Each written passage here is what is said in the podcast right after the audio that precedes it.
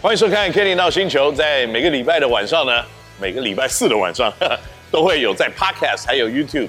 有我们的节目，可以带给大家呢最新的国内篮球的资讯。那在过去呢，我们访问过各式各样的篮球选手、篮球教练、篮球相关项目里面的工作人员。那今天呢，非常的幸运，非常的好运，因为最近我很难找到他， 就是志燕又来到我们的节目。志燕，要不跟大家打个招呼。好，那各位呢，Kenny 呢，闹星球的各位呢，观众朋友呢，大家好，我是志燕。那很开心呢，也很荣幸呢，能够呢再度呢来到呢 Kenny 的节目当中呢，能够跟他畅所欲言，然后聊聊天啊啊，真的还蛮开心。那大家应该可以感受得到，我目前是有有有那么一点点紧张的哦。紧张吗是是是。紧张是来形容你现在的心情，就是了是是是因为呢，其实啊，志健最近很难找，他都跟我去偷懒，连比赛要工作的时候，他都跟我消失。我觉得他紧张是因为这样 子啦。啊这个不过呢，志健，我们在这个两场比赛之前，是我们的主场比赛，你突然啊、呃不能说突然，呃，你没有出现。对，那在这段期间呢，我想发生了很多的事情，是其中包括了呃有一些在场上比完赛了以后发生的一些呃可能情绪上的发泄。是是我们可不可以先聊一下或了解一下这是到底是怎么一回事？就这个就是俗称的三零六事件簿嘛， 306就是三月六号的那一天。标志三零对六对嘛对，我以前306有过一部啊，三零六就是三月六号的那一天，这个球赛结束之后呢，就是我个人呢有一些呃比较情绪上的一些失控，对，然后呢，当天晚上呢，也就是收到了如雪片般飞来的各式各样的，不管是标记、谩骂，然后呃指责、建议、批评啊，相当的多。因为呢，新竹接口工程师呢，一直标榜的就是我们最佳的，我们一直是最佳的亲子主场。是就说在我们的这个球赛当中，我们的有很多的小朋友，嗯是因为呢喜欢工程师的气氛而来看比赛，而且呃，在以往呢，我在跟球迷的一些互动当中，我都会特别去跟一些小朋友来做互动。是那甚至于呢，我也在球场上，像三月六号的那一天，我不知道 Kenny 还记不记得，就是有一个屁啦的事件，啊就有个球员喊了屁啦，很大声啊，结果呢，裁判呢没有吹他技术犯规。那时候呢，全场的观众有很多人都一直喊屁啦、屁啦、屁啦。你有被情绪给带动，那就没是有？当 时当下我是觉得这不太好对，所以呢，我还用了麦克风去制止大家，就对是说，呃，希望呢各位大朋友们，嗯嗯，呃，注意一下自己的言行举止。你们对身边还有那两个，你们身边还有小孩子，对不要认为裁判没有吹技术犯规，嗯嗯，那两个字就是可以使用的。对后来就稍微把那个球场的球迷的情绪稍微安抚下来了，是就大家就没有再一直喊屁啦屁啦屁啦嗯这些事情。那结果等到了球赛结束之后，我是先在球场四周围，对我跟很多球迷朋友拍照，对然后呢也边安慰他们说、嗯啊没事啦没事啦哦不要怎么样这样，然后当然呃我也就是用比较呃开玩笑的语气跟小朋友说赶快回去哦，那不要以为屁啦裁判没有吹，嗯嗯就是可以讲的话，以后不可以讲这个东西哦，然后就就是有点调侃半开玩笑，因为那是我跟工程师球迷之间的一些互动模式。是其实我们工程师有些球迷，我们都好像家人一般这样子，好好朋友。然后，所以我其实我们讲话是很没有界限的。然后聊聊聊聊聊了，都已经聊完一整圈哦，聊完一整圈哦，我还各地去跟大家拍照，然后也顺便呼吁大家，就是说下一次呢，我们的主场呢是三月二十五号，对是在礼拜五。对好、大家记得下班回家赶快呢，东西收一收，或者下班之后就赶快来球场哦。类似这样，我都已经安慰完了。那时候场内大概剩下大概将近一百人吧，对从五六千人到剩下一百人。然后呢，其实我那一天是有一点，我那天有点情绪啊，我有有一些情绪，就是说，不管呢在比赛的过程内容当中，有一些，呃，我们或许是能够一鼓作气冲过去，然后就是有一些这种莫名的中断什么什么，我就有一点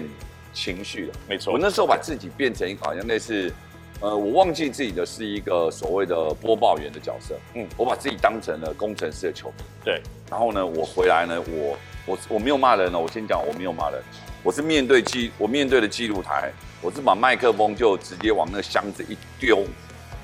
然后说了一零四，啊就是有一个我个人的情绪吧，我就就觉得很气，就该赢怎么会没有赢下来，或者对说在球赛当中怎么会有那么多莫名其妙的事件来发生，对，然后就觉得晚上回去觉得自己也是不太对了。我们平常都在教小朋友不可以这样子，不可以这样，结果我们自己反而做了这样所谓的情绪失控的事情，嗯我个人就觉得不太好。所以呢，我那天晚上回去，当然也收到啊、我不知道直播没有收啊，嗯，我真的不知道，我因为我想说前人因为比赛基本上结束已经一段时间了，对很久了，而且我我我是这样看这件事情啊，就是说，一个成功的主持人，嗯嗯，特别像如果各位观众朋友来过工程师的主场的话，嗯你知道工程师主场不是一般的篮球的比赛，那是一个有点像嘉年华菜市场，然后又是一个精彩篮球比赛的一个综合体，嗯要带动像这样子的一个气氛跟节目，其实是需要很多的热情的，对是需要很多的投入的。那可能身为一个主持人，我自己也做过这样子的东西。如果你自己没有全部换的那个角色扮演在那里面，你很难带动那个气氛。是啦，所以可能就是有这样子的气氛跟情绪，还没有真正的收到口袋里面，然后你爆了这一句话。但是我我认为啦，就说在这样子的一个情况之下，你很快的，你愿意去对你做的错的事情来道歉。哦，当所以然我在这边也必须要讲，就是也必须要呼吁，就说人不是圣贤，每个人都有可能犯错，所以呢，人家犯错的时候，你可能也要，特别是在我们这样子的一个环境里面，你是一个公众人物，你必须要真的马上站出来，来承认我们做错了什么事情，不要去硬凹，对对对，不会不会不会不，要去硬凹，然后呢，承认你做错什么事情，因为永远呢，这些事情永远都会跟在你的身后，你永远大家都记得你讲了这句话。但是我们不是圣人，我们讲了这句话，我也必须要承认，我每天在家里，我肯定也会冒出一两句这种话。但是就说你在社会大众前面做了一个错误的示范，然后你去承认这个问题，那接下来你你消失了这样子的一段时间，我找不到你。那可是呢，我也不知道你在干什么。那可是呢，我突然在我的 Facebook 看，我看到有一些我们热情的球迷开始对 PO 一些志愿的动向，他跑去什么地方？你到底做了什么事情？就像 Kenny 说的，就说人呢、哦不可能呢一生一辈子都没有犯过错，但是就是说怎么样对于自己犯的这个过错呢来做一个承认，对然后呢，并且呢勇于承担。所以呢，我当天晚上呢，其实呃，我先写好了一篇，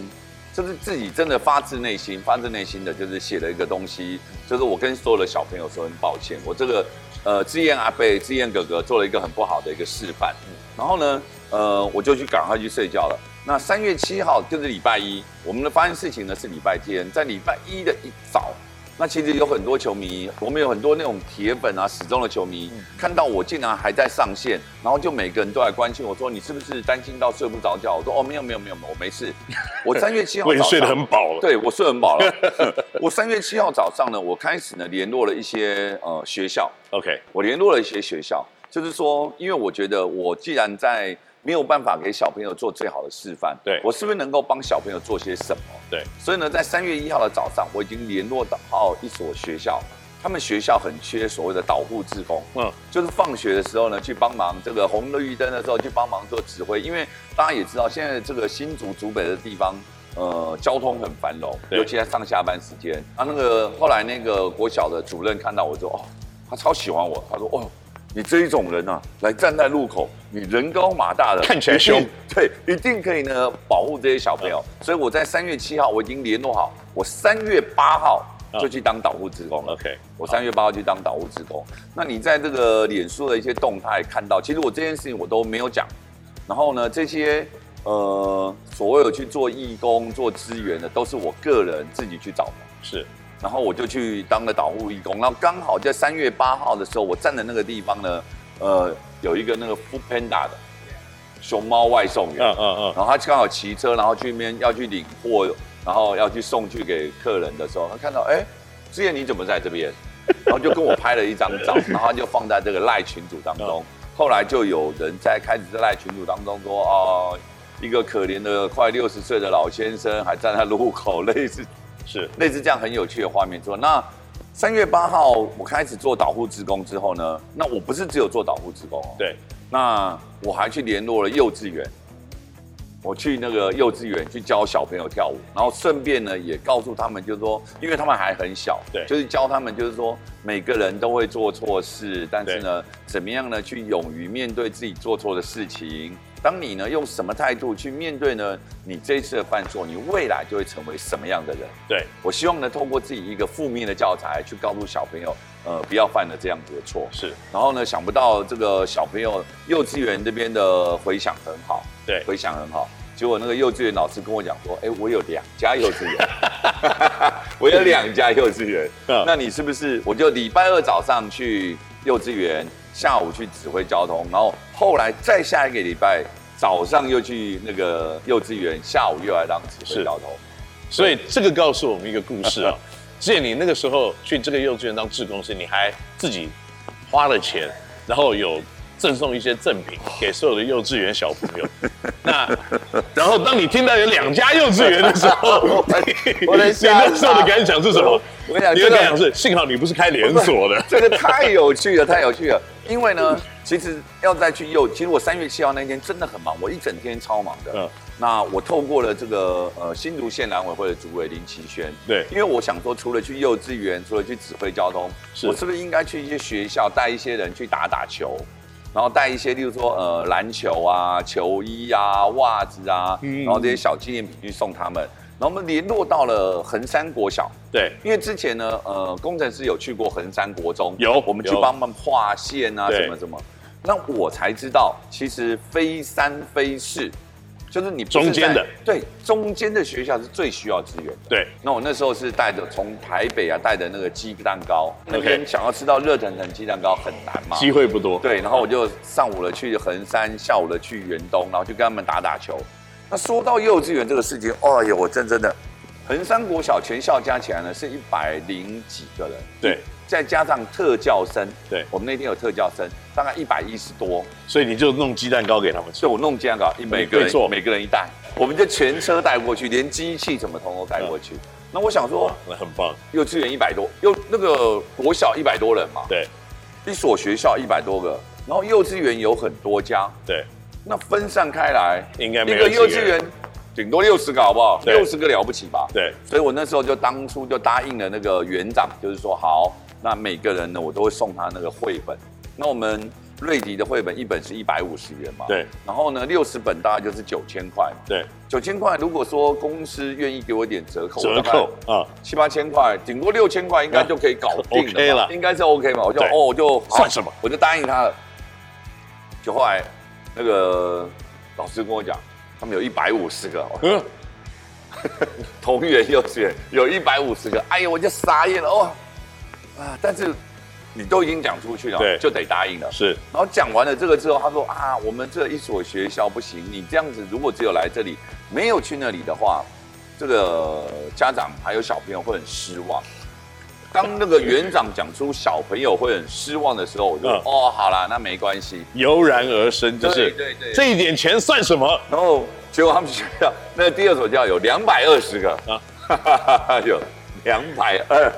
哇，加起来就再加上那个老师啊，里面有我们工程师的球迷，再加起来快四百个，我就真的当时就在想，哇，讲那一句话的代价还真高啊，啊，对呀、啊，幸好你没有找到连锁有八家的那一种幼稚园，